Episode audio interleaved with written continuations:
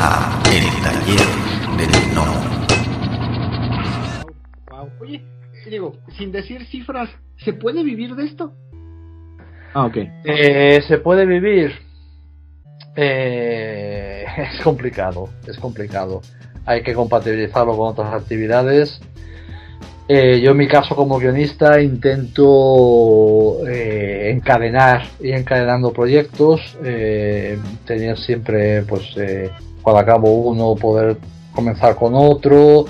Pero bueno, los tiempos en el cómic, en la elaboración del cómic, a no ser que, como te decía antes, trabajes en unas editoriales, pues, eh, pues como Marvel y DC, ¿no?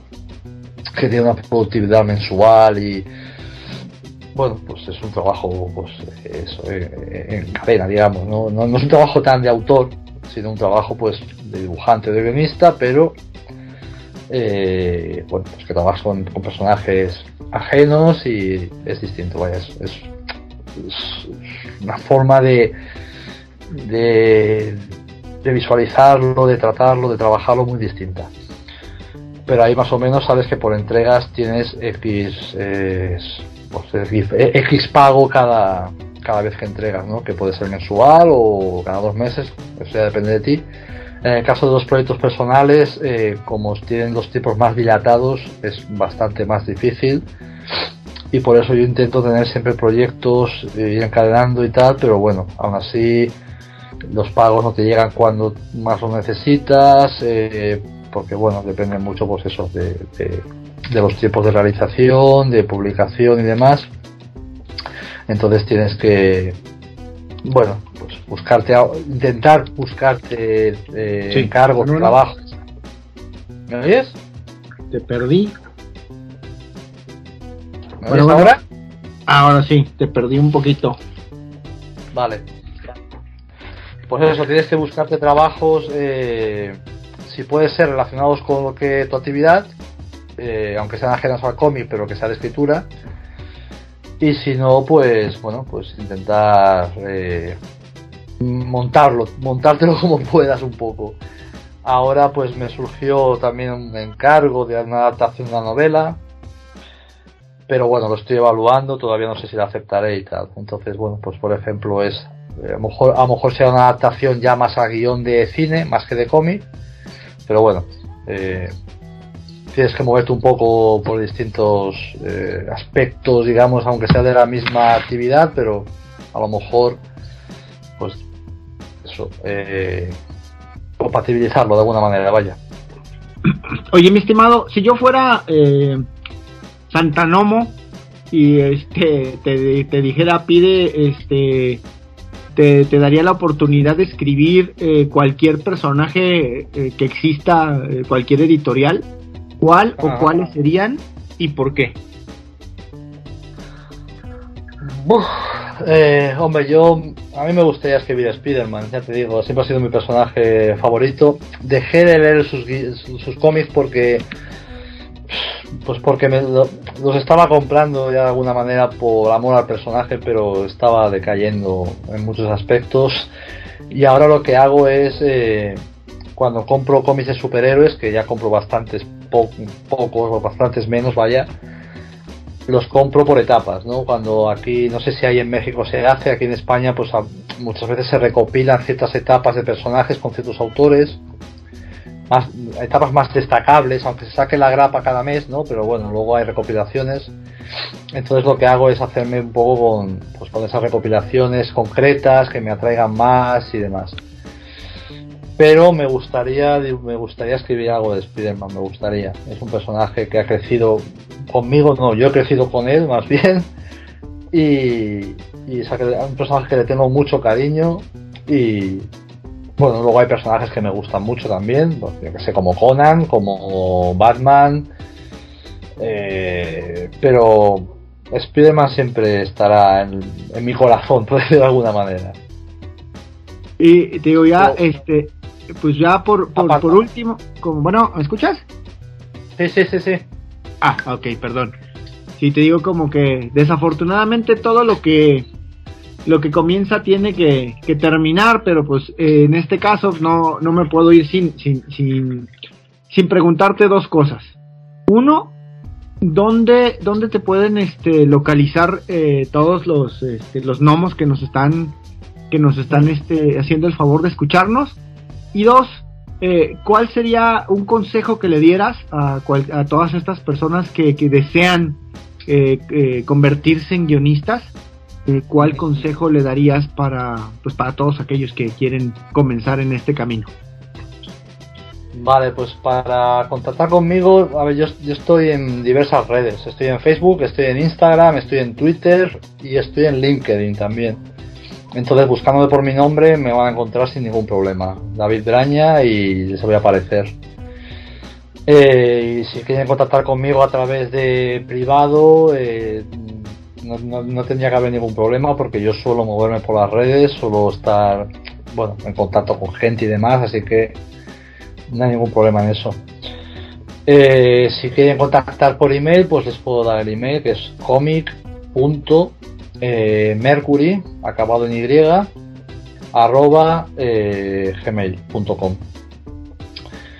Y sobre los consejos, sobre alguien que quiere escribir, eh, bueno, eh, lo primero es que, que, tiene que creer en uno mismo. Eso es eh, indispensable, vaya. Tiene que, tiene que mantener, digamos, la ilusión, porque tiene que ser consciente de que la dificultad que ello entraña, tiene que, eh, bueno, pues ser constante, ser muy constante, tiene que ser consciente de que, bueno, pues si en el momento en que envía algún proyecto, eh, es muy posible que les digan que no, eh, que ojalá que sea la primera le digan que sí, pero es posible que les diga que no, que las editoriales, eh, bueno, pues se lo rechacen, vaya. Si, si eres guionista siempre es bueno, es bueno tener distintas ideas desarrolladas, tener un abanico, digamos, ¿no? de, propuestas, de ideas, de opciones, de posibilidades para la, pues por lo que digo yo, a lo mejor de cinco proyectos, dos te dicen que sí, tres te dicen que no, pero tienes dos, dos, dos síes, ¿no? Y eso pues ya es un, es, es, pues es, para trabajar ya tienes proyectos, vaya, para desarrollar, ya es un comienzo. Eh, tienes que ser consciente también de que los editores no tienen la verdad absoluta.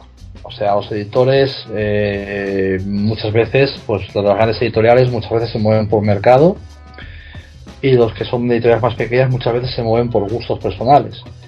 Entonces, si el, si el rechazo, digamos, si el no es constructivo, es respetuoso y demás, bien. Eh, que normalmente es así, vaya, o sea, los editores son gente respetuosa y demás, no me estoy refiriendo a eso. Me refiero a que a lo mejor, pues, eh, a través de un gusto personal pueden surgir una crítica que, que, bueno, que puede ser un poco destructiva, ¿no? Eh, sin que a lo mejor el editor quiera que así lo sea, ¿no? Pero hay que ser conscientes de que los editores no tienen la verdad absoluta. Eso sí, hay que también ser consciente de que siempre eh, hay que aprender. Siempre, siempre estamos, siempre tenemos que estar abiertos a aprender, a que no lo sabemos todo. Y a que a lo mejor una perspectiva, un punto de vista, un consejo de otra persona pues puede llevar razón y puede tener eh, puede sumar al proyecto y puede mejorarlo de alguna manera y hay que ser mm, pues eh, lo suficientemente realista y modesto digamos para aceptarlo entonces ahí hay, hay que mantener cierto equilibrio vaya entre la, seguridad de uno mismo y, el propio ego de alguna manera no eh, y luego, pues bueno, pues que hay que leer mucho. Que cuanto más se lee, pues más se, siempre se aprende algo leyendo. Aunque a lo mejor no es consciente, pero digamos que el lector a veces eh, eh, funciona como un poco como una esponja, ¿no? Y absorbe, absorbe cosas que a lo mejor no es consciente, pero están ahí a la hora de ponerte a escribir. Y luego que hay que escribir o sea, eh, si quieres ser guionista, si quieres ser escritor, ponte delante de un teclado y escribe. Y si no te gusta lo que escribes, pues lo reescribes, lo borras, lo comienzas otra vez, lo que sea. Pero, mmm, digamos, eh, escupe, escupe las palabras, la, idea, y, luego ve, léela y viene a ver si funciona o no.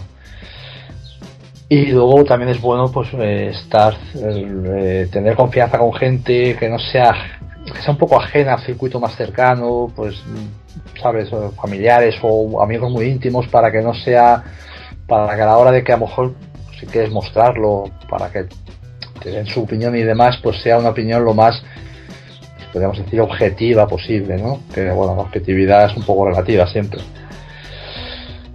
Y y bueno, luego pues eh, si, si, necesita el, guionista contactar con dibujantes y tal, pues repito, en el grupo de la cantera del cómic seguramente puede contactar con alguien porque hay mucho dibujante. Intenta también, que intente también eh, alejarse un poco de, bueno, pues de ese mensaje pesimista o de, o, de ciertas polémicas que te distraen más que otra cosa uno tiene que ser, eh, bueno, tiene que centrarse en lo que quiere hacer y, y ser capaz de valorarlo según su experiencia, ¿no? Y para valorarlo según su experiencia tiene que experimentar y para eso tiene que escribir, y tiene que esforzarse y tiene que eh, moverse y, y, bueno, e intentarlo. Si no lo intenta, evidentemente no, no lo va a conseguir. Luego a la hora de presentar proyectos, pues intentar que el proyecto que presente tenga un estilo o, o, sea de un género, eh, si es un género concreto, pues que se acerque a lo que publica esa editorial normalmente. Si una editorial infantil le envías un cómic de terror, un proyecto de terror, sabes de antemano ya que te lo va a rechazar. Entonces lo interesante es también estudiar un poco ese aspecto, ¿no? Eh, la línea de edición de los editores, eh, y bueno, pues, pues, podría estar aquí bastante rato, pero también si, tienen dudas no, no me molesta en absoluto que contacten conmigo y yo les puedo ayudar. Ok, pues, pues, muchísimas gracias, mi estimado. La verdad, este, pues te agradezco mucho este, este rato que, que, que nos compartiste a mí a todos los los podescuchas que, que hemos estado aquí. Este, de nuevo te, extiendo esa, este, este agradecimiento. Eh, y pues a todos los gnomos, igual, este, muchas gracias por, por habernos escuchado en esta, en esta nueva serie de, de episodios.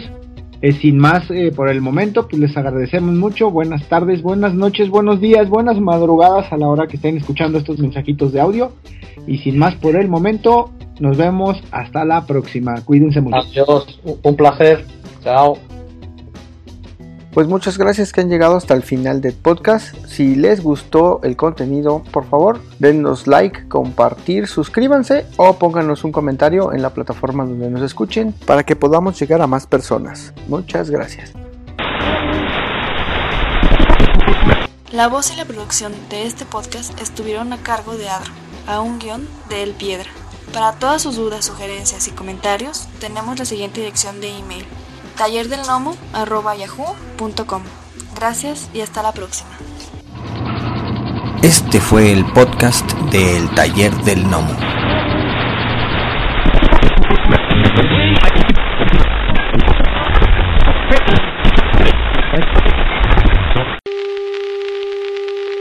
Next 60 seconds, this station will conduct a test of the emergency broadcast system. This is only a test.